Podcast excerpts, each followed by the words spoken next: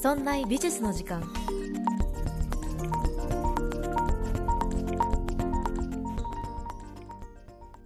美術を身近にするこの番組「そんな美術の時間」そんなプロジェクトラチがお送りいたします。さて先週本がね予約開始になりましたとお話しさせていただきました。本が予約開始したことでいろいろ反応もいただきまして。注文しましたって言ってくださった方とか楽しみにしていますとかあと私は Kindle 派買いますっていう方もちらほらいらっしゃったかな。Kindle 版は、えーと、書籍と同時発売ですので、まあ、1月の半ば発売になるかなと思います。あとはあのアート活動してる方がね次は僕も入れてほしいと 言ってくださいました。え西洋画家辞典大人の雑学西洋画家辞典という、えー、タイトルの本ですので、まあ、その選ばれし35人のアーティストの中に自分も入れてほしいと言ってくださった方もいらっしゃいました。あとはねサイン会しないんでしないんですかってえ言ってくださったりもしました。そうですね、まあ、ちょっと落ち着いたらやってみたいなとは思っています、まあ、ただねまだどうどうしようかな。一応都内にね来年の2月とか3月に行きたいなと思っているのでそれに合わせてちょっと考えようかなと思っています。皆さんのおかげもありまして Amazon でランキングに入りました。ありがとうございます、えー、新着1位かな？あと売れ筋でも、えー、5位5位まで行ったのは見ました。確認しました、えー、本当にありがとうございます、えー、1月13日発売予定ですので、えー、よかったら予約してみください。そして Kindle 版の方は、えー、1月に発売されるので、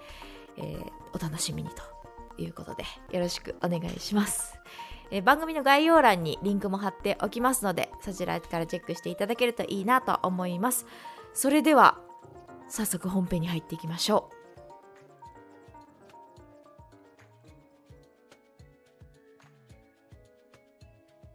はい本日第175回5回かな？は、えー、小野陽子さんについて話をしようかなと思っています、えー、今月だったと思いますけれども、えー、ジェンダーとアートについて話をした回がありました。でそれでですね改めてあ女性アーティストってこの番組であんまり取り上げてないな。なんかうんここシャネルぐらいだったと思います。あのリスナーさんがねあのご好意でスプレッドシートに一覧で作ってくださったのがあるんですよ。でそれ見たらうんここシャネルしかないなと思ったのであなんか女性アーティストをもうちょっと取り上げたいなと思っていました。ちょうど、えー、東京都現代美術館でですね、えー、現在11月13日から2022年2月23日まで、えー、久保田茂子展ビバビデオやっていますねその方も、えーとまあ、小野洋子さんと同じ年代で、え、アメリカで活躍した、え、ビデオアートの方ですねでそういう方女性アーティストで、うん、国内でも展示会やっていますので女性アーティストやりたい欲がちょっと出てきました。ということで、えー、世界で最も知られている日本人女性、えー、アーティスト、えー、小野陽子さんについて今回やってみようかなと思います。リスナーさんの中には私よりこの世代のこと知ってるよっていう方もたくさんいらっしゃると思います。特にね、ビートルズ好きだよっていう方、あの、ジョン・レノンの奥様ということで、まあ、ご存知の方もいらっしゃるのではないでしょうか。知ってる以上にその当時のあの熱というかその当時彼女に向けられた視線とかっていうのを肌で感じていた方もいらっしゃるのではないでしょうか。まあ、そういう方も聞いているっていうのを考えた中で私は私なりに小野陽子さんについてねちょっとまとめるまとめる回をやりたいなと思いますのでよかったら聞いてみてください前衛芸術家そして音楽家また平和運動活動家として活躍した小野洋子さん、えー、ビートルズを解散に導いたと噂され悪魔だなんだと言われたりしていました。そんな辛くたくましく生きる人生を、えー、一緒に振り返っていきましょう。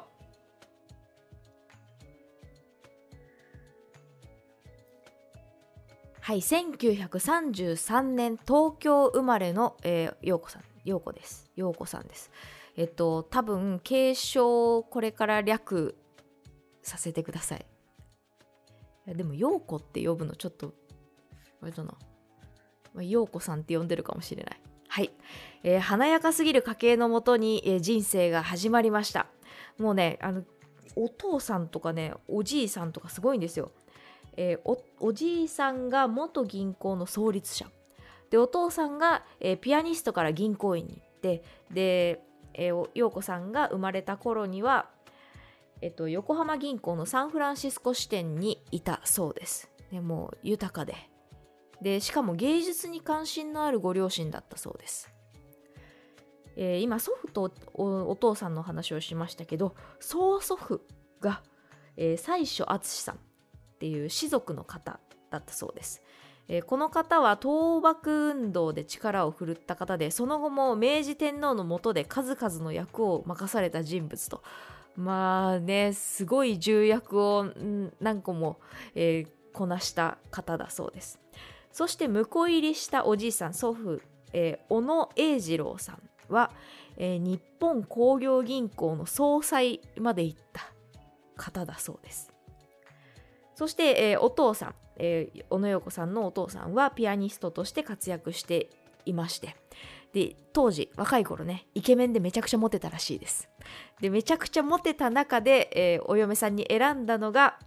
え安田銀行創立者のお孫さんであります安田磯子さんでした。でこの磯子さんに婿入りする形で、えー、結婚をしてでそのおじいさんのまあそのご、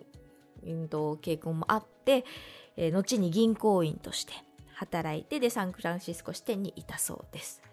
ということでお坊ちゃんとご令嬢の間に生まれました。小野洋子さん、えー、若い頃から幼い頃からピアノのレッスンをしていたっていうね。もうお嬢様あるあるエピソードですね。なんかちっちゃい頃の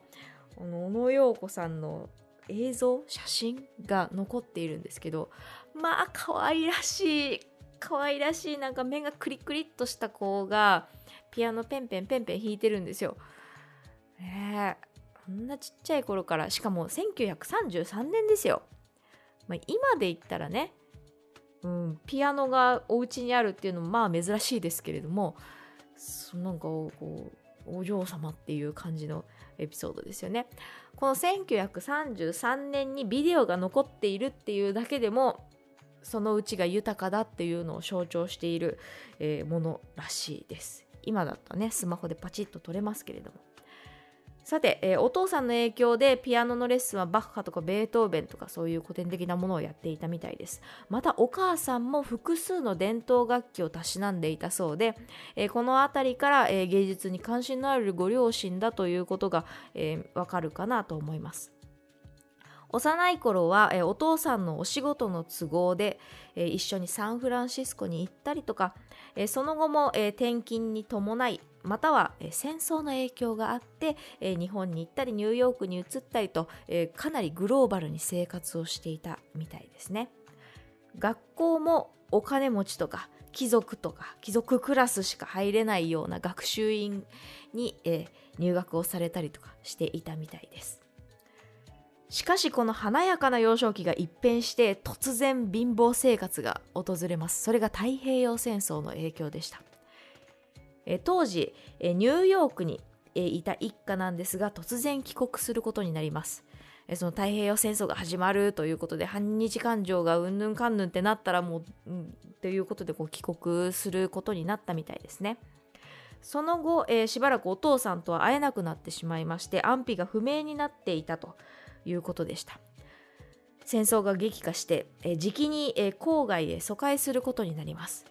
その頃のねエピソードを、えー、振り返った、えー、インタビューではいつもこの時お腹が空いていましたと言っていたそうです。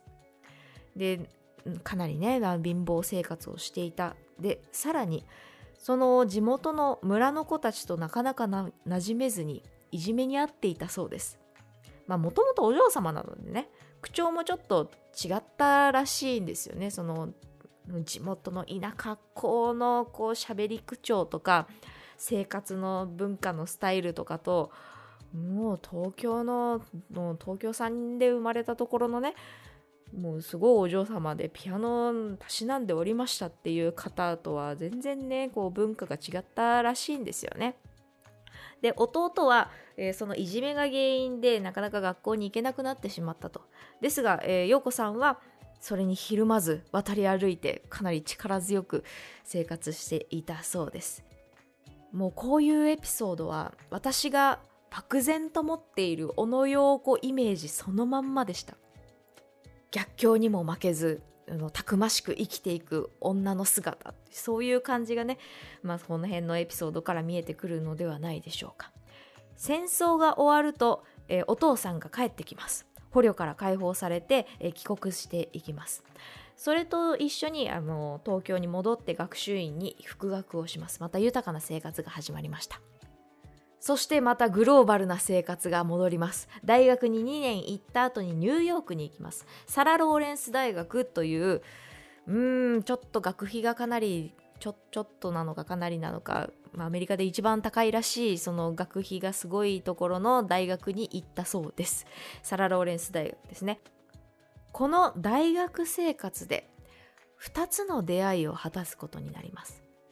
この辺りからね、アーティスト小野陽子の姿が見えてくるんじゃないでしょうか。一つは現代音楽です。現代音楽に出会います。そして二つ目が一人目のパートナーとの出会いを果たします。現代音楽との出会いこの当時アルノルト・シェーンベルクという、えー、音楽、えー、作家作曲家の方に関心を持ち、えー、傾倒することとなります。大学3年からもうカリキュラムをすっぽかして自分でねあの音楽の現代音楽について結構勉強するようになるみたいです。その学んでいった中でこのシェーンベルクのね伝統的な音楽構成から逸脱したような新しい方法論を探すような実験的な音楽に興味を持ち出しました。この辺りはアートでもこのような傾向があったと思います。今までのアカデミックなやり方その写実的に描くことが美しいとされていたこのアートの世界がだんだんだんだん壊されていってまた純粋な芸術純粋なアートって何だろうっていうのを、えー、いろんなアーティストが研究して実験していた時代だったと思います。この音楽の分野も同じようにえー、アカデミックなやり方今までその構成していく3和音でハーモニーがとかあの調律で、えー、奏でていくメロディーがあって主線があって伏線があってっていうこの基本的な構成に対してメスを入れるような実験的な音楽が登場していったみたいです。私は音楽の専門家ではないのでまあ、この辺の無調への試みっていう言ってあったんですけど無調ってあの無の調律って書いてるでそういうやり方についてまあああだこうだ言える立場ではないとは思うんですが、まあ、それがねその芸術アートの分野でもその前衛的なものが、えー、発表されていったっていうところと照らし合わせるとあ似たようなことが音楽業界でもあったのかなというふうに思いました。えー、小野洋子さんはこの挑戦的ででしかも新しさロマンを感じるようなこの伝統を壊す音楽構成に傾倒します。型にはまらない想像の自由を与えてくれたと言っていました。これが一つ目の出会いです。これねまあこれは音楽の話なんですけどこの後小野洋子さんはあの前衛芸術としてやっていきます。型にはまらない想像の自由を手に入れてでそこから自分らしい表現というのを手に入れていきますのでこの辺りの出会いというのはその今までお嬢さんお嬢さんだったそういう生活とはまた違った新しさが見えていたのではないでしょうか。そしてもう一つパートナーとの出会いです。一柳俊さんという作曲家の方。当時は大学に行って現代音楽を学んでいる学生でした。学生の時にこの若いトシさんと会ってね。で、まあ、結婚したいと願うみたいなんですよ。ただ両親から猛反対されます。家柄を重んじているこの小野陽子さんの家族に対して、えー、一柳さんっていうのは、まあ、そんなにこう家柄がいいわけではないというところでうんお父さんからは反対されていたみたいなんですね。別にね凡人からするといいんじゃないかって思うんですけどそうはいかないそういうそうは問屋が下ろさないみたいです。ということで、えー、両親に反対されながらも、えー、それを吹っ切るように半ば家出状態で同棲生活が始まりました。金銭的に不自由な生活にえー、突入することになります、まあ、ご両親の反対を押し切って自分たちで暮らすぞっつってどっか行っちゃったので、うん、この支援がないままに、えー、生活をしていたみたいですということで、えー、2人で働くことになります夫はピアニストとして働きまた小野洋子さんはウェイトレスで働く傍ら作品展示活動をしていたみたいなんですねこの辺りから前衛芸術家として活動をしていきます1960年代には古草津という芸術活動が活発に、活動していました小野洋子さんもこの古草津の初期メンバーとして活動をしたりとかしていましたフルクサスというのは、えネオダダと似ていると言われています。ネオダダの元になったダダイズムというのは、え世界大戦の頃に出てきた、え芸術運動です。世界大戦を受けて、え反戦争感情を原動力にして芸術活動をするという、えそういう人たちのことをダダイズムと、え表彰していました。かなりね作品としては、うん、乱暴というか大敗的なというか、うん、あまり希望を感じると感じるものではない、まあ、ちょっとね戦争が原動力になっているので、うん、かなりメッセージは強いんですけど中身が中身がないって言ったら語弊がありますね。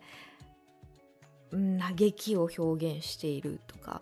まあ、そういうところになっていきます。ネオダダは、え年代が違うのですがダダイズムと似たような点が多く見られます。ネオダダは、えー、1950年から60年代に、えアメリカやヨーロッパで、え登場していきました。クルクサスもこのネオダダと、え似たような点が出てきます。これは年代もそうですし、え考え方表現の、え原動力になるものとかも似ていると思います。古臭すはラテン語で流れるとか変化とかっていうね、まあ、ちょっとあの新しさを感じさせるような意味があるんですけどもう一つ含みがあって排泄物を出すっていう意味も含まれているそうです。まあ、この辺からわかるように負の感情が根底に出てくるのかなというのが見えてきます。作品としてはユーモアがあってゲーム性を感じさせる。ただその確固たる信念がそのフルクサスグループの中にあるわけではなくてまあその全体的にフルフルクサスとは言っていますが作品自体はその作家によってバラバラ、まあ、個人活動を、まあ、しょあのまとめてフルクサスと言っているのかなという感じです。自分たちの作品活動のことをイベントとかパフォーマンスとかっていうふうに表しているように作品としては写真とか映像、特に映像とかパフォーマンスですね。その場で消費されるものが多かったみたいです。なので絵画作品のように、まあ、後世に残るとか今ネットでちょちょちょっと検索してパッと見てあこれねっていうのが言いづらいのが、うん、まあ出てくるかなと思います。で彼女はフルクサスの初期メンバーとは言われているんですが、まあ、そこにねがっつり入っていったということではなかったらしく作品としてはコンセプチュアルアートというジャンルに、えー、含まれるように呼ばれています。まあコンセプチュアルアートってねあのコンセプトっていうように物質的な作品性というのはちょっとあんまり出てこないかな薄いかなというのが、まあ、総じて言えるところかなと思います。実際彼女は訴えとか、えー、メッセージ性というのを強く持っていてでそこを表現するために、まあ、その表現アウトプットが大事だったというよりはそこの根底にあるメッセージが強く出ていったかなと思います。えー、著書であるグレープフルーツも、えー、初期、えー、若手の頃に出版された出版物でしてでそこにはあの詩的なものとかちょっと禅と日本のね禅とリンクするようなそういうような表現が出ていきました。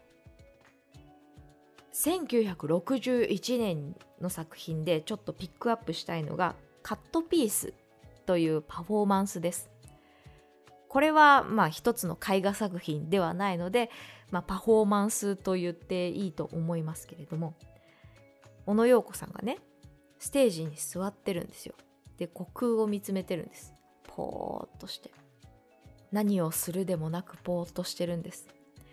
で観客が一人一人ステージに上がっていく。でその観客はハサミを持ってる。ハサミで小野涼子さんの服をちょっとずつ切っていくっていうパフォーマンスだったんですって。その映像を見ててすっごい不思議な映像なんですけどあの観客の男性の方がちょっとずつちょっとずつ切っていってだんだん下着とかもあらわになっていってでしまいにはもう何もなくなる布切れの残骸が周りに散らばってるだけでなんかかろうじて腰の辺りとか足の辺りに服だった布がこう残骸として残っているだけっていうそういうパフォーマンスをしていったんですね。でこれがあまりに前衛的すぎて日本では悪評が出ました。もうこれどう評価すればいいか当時の日本人は分からなかったんだと思います。でもこのパフォーマンスって旗から見ると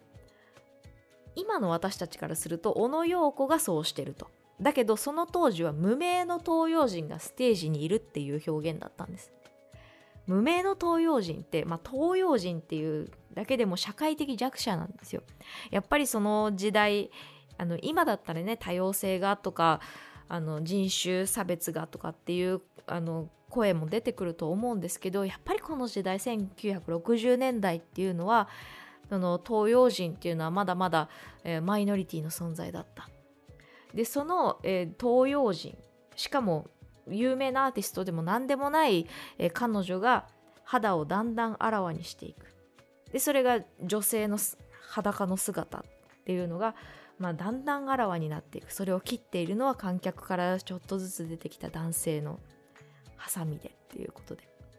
この辺りのメッセージ性って、えー、シンディ・シャーマンと似ているなと思いました。シンディ・シャーマンは、えー、セルフポートレートアーティストですけれども、えー、以前この番組「そんな美術の時間」でご紹介させていただいたアーティストです。ジェンダーとアートの回で少し話をさせていただきました。彼女が訴えている今まで歴史的に男性が女性をどう見てきたか。それを、え浮き彫りにするというような、え活動をしていた。女性でした。このカットピースも男性が女性をどう見てきたか、まあ、どういう扱いをしてきたかというのを嫌おうなしに浮き彫りにさせる作品だったのかなと思います。とはいえね、まあ、このパフォーマンスが、まあ、その当時のあの世界的には前衛的だったかもしれないですけど日本的にはあまり受け入れられなかった作品だったみたいです。そして29歳1962年にもうこれの精神ボロボロになってで自殺を図り精神病院に結果的に行くことになってしまいます。この当時すでに、えー、都市とは関係がだんだん崩れていって、えー、結婚生活がうまくいかない。で生活もそんなに豊かではないっていうプレッシャーの中なかなか自分も成功しない。でそんな中でこういう代表作を発表したけれども悪評がついてしまったと。一方都市は、えー、小野洋子から逃げていくように日本に帰国をしてでそちらで成功していると。彼にサポートされるようにまあ、このステージに立ったりパフォーマンスをしたりとかっていうこともありましたけれどもなかなかね彼が全面的にサポートしてくれるわけではないということで、まあ、メンタルがなかなかボロボロになっていったみたいで精神病院に行くことになります。ですが転機も訪れます。これが2人目のパートナーとの出会いです。精神病院に、えー、小野陽子をを訪ねてきたのがその2人目のパートナーになるアンソニー・コックス。という人物でした。彼は映像作家として活動していましたがあんまり評判がいいわけではなかったみたいです。ある人は彼のことをペテン師扱いしていたりとかしていました。まあ彼女のあのセールスを担当したりとかしていましたけれども作品性はその小野陽子の独自性とかその前衛的な表現っていうのにおんぶに抱っこになっていってうん彼は彼はあれだよねみたいな評価だったみたいです片や。この時代に発表した小野陽子と、えー、コックス2人で発表した「バギズム」っていう作品は後の活動、えー、平和運動の活動にも影響を与えました。バギズムっていう石の作品だったんですね。この石の作品は大きな布に2人が入るっていう作品だった。まあ作品？パフォーマンスって言った方がいいですかね。大きな布に2人が入ってで何やら服がない服を着ていないみたいだと服を着ていない男女が大きな布に入ってなんだかわからないけどもぞもぞしているっていうパフォーマンスだったんですって。これはね後にジョン・レノンと出会ってまあこれで石の作品のパフォーマンスをしていくんですけどその時は平和運動として活動をしていたみたいです。大きな布に自分の肌とか服とか外見を覆うことによってその人種差別とかそういうものをなくしていこうよという平和運動につながっていたみたいですね。さてアンソニー・コックス、まあ、この出会って、まあ、こうパートナーになっていくわけですけれどもまあ、このコックスに連れられるようにえイギリスに行くことになります。だんだんジョンレジョン・レノンの話が 出てくる感じがしてきましたね。イギリスに行きます。小野陽子。結婚3年目でした。ここで開催した個展で、えジョン・レノンと出会うことになります。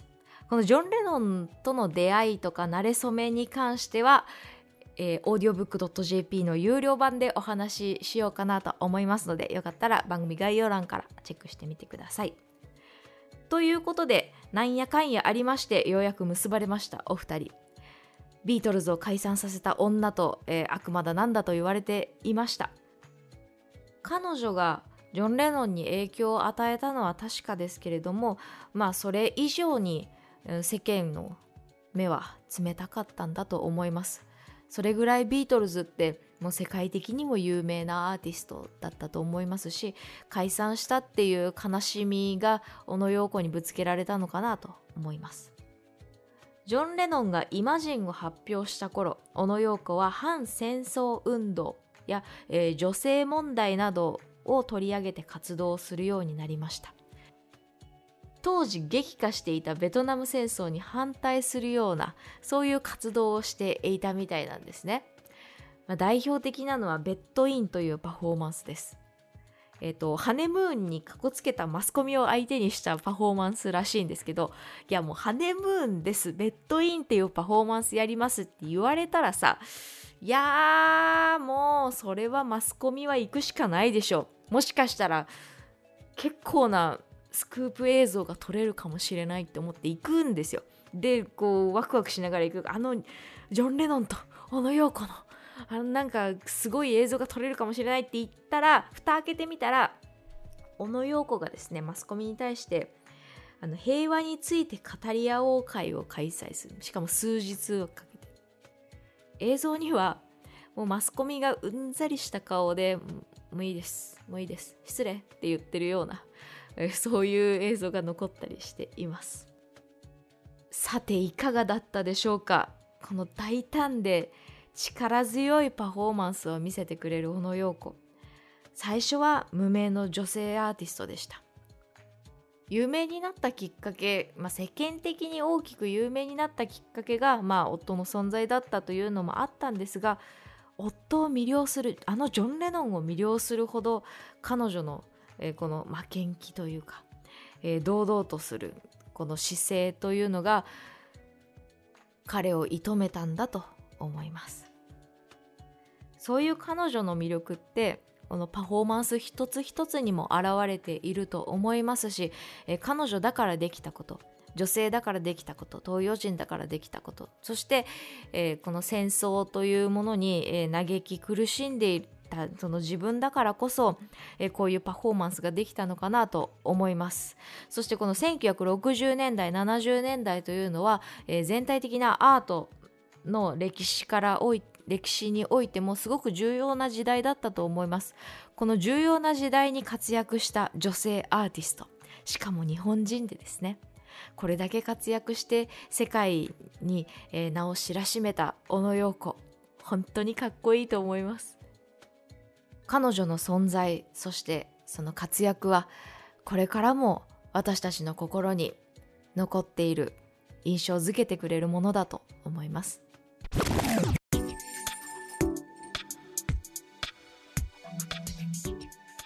さていかがだったでしょうか？今週の配信はここまで。この後 audiobook.jp ではおまけ音声をつけています。今回のおまけ音声はジョン・レノンとの馴れ初め。ロマンチックな出会いについて話をしていきます。本編ではえー、あまり触れなかったジョン・レノンとの出会いイギリスに行ってから、えー、何をしたか古典でどういうパフォーマンスをしたのかというのを話していきますのでぜひ番組概要欄からチェックしてみてください。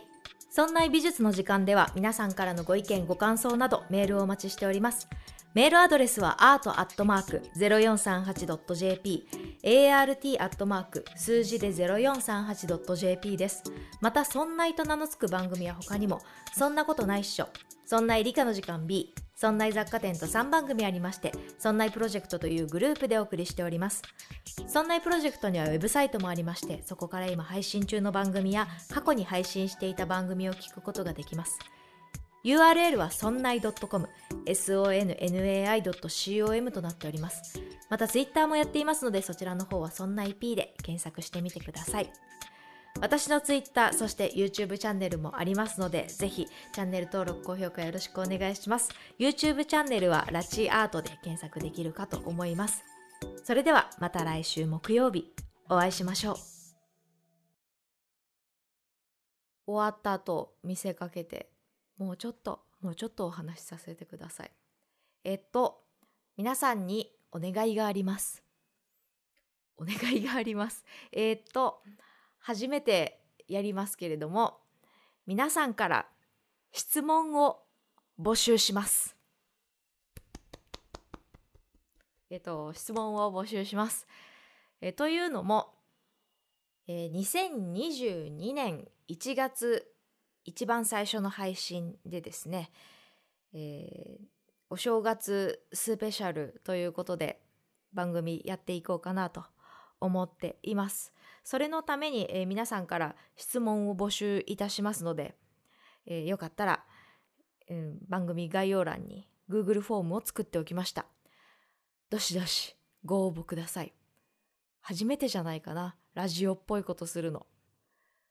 今までねこの番組ってそのお便りがなくても成立するようなラジオ番組をしていました。まあ、その理由はあのプロジェクトの移行なのでそれに倣ってやっていたのですが1回でいいから質問に答える番組みたいなのをやってみたいなと思ってやりたいと思っています。質問内容は主に3種類募集します。えー、一つは番組に関する質問。二つ目が美術に関する質問。そして、えー、ラチさん個人的に、個人的な質問、募集しています。まあその他にね何かあればあのその他にチェック入れていただいてやっていただけたらいいなと思いますよろしくお願いしますまあリンゴ好きですか？とかでいいんであの 質問いただけたらいいなと思います。この質問をやりたい理由が2つあるんですよ。まずですね、えー、毎年年始特番年始特番じゃないですね。お正月スペシャルはですね絶対行きたい美術企画展というのを番組ではやっていました。第1回では、えー、ゆうなさんっていう元メンバーをお招きいたしまして2人で絶対行きたい美術展っていうのをやらせていただきました。で2回目はまあコロナが、うんまあ、ちょっといろいろあって、うん、展示会が中止延期が続いたものが多かった中でやらせていただきましたでねその絶対行きたい美術企画展に代わる番組がやりたいというのが一つです。私がなんでこのそんな美術の時間をやってるかっていうと地方にいるからなんですよ。東京にいないからこの番組を始めたというのが結構大きかったんですね。うん、もし私が東京にいるんだったらこの番組はやっていないと思うんです。というかやっていたとしてもやり方が全然違ったと思います。私がもし東京にいたら東京の企画展に行って、えー、今週はこれ行ってきました今週はこれ行ってきましたってラジオなりブログなりで紹介していたと思います。そういうことをやっているそういう活動をしている、えー、美術系のライターさんの方とかうん、そうやってパフォーマンスされてる方っていうのもたくさんいらっしゃいます。私はその大多数の方がやっているようなことができなかったんです。だからその美術解説をラジオでするということを始めました。でその原点に立ち返った時に絶対行きたい美術企画展ってこの番組らしいのかなってちょっと思ったんですよ。やっぱり東京に行けないから東京にいないからやっている番組であってでそれに対して、えー、聞いてくださる方も東京に住んでいる方だけではないでその東京で開催されているもののまとめはもっと違う適した方がやるだろうなと思ったのでまた違う変わった企画をやりたいなと思って質問募集をさせていただきます。そしてもう一つがですね、リスナーさんと交流したいんです。どんな方が聞いてくださっているのか。なかなか普段メール送れないよっていう方でも質問だったら送りやすいかなって思ってちょっと実験的にやりたいなと思いました。どうしたら皆さんが送りやすいものができるかどうやってコミュニケーション取ろうかなと思ってえー、考えましたので、ぜひ質問待っています。えー、いくつ質問書いていただいても大丈夫ですよ。ということで、締め切り、締め切りは、えー、今年いっぱいです。12月31日まで募集していますので、どしどしご応募ください。よろしくお願いします。それではまた来週木曜日お会いいたしましょう。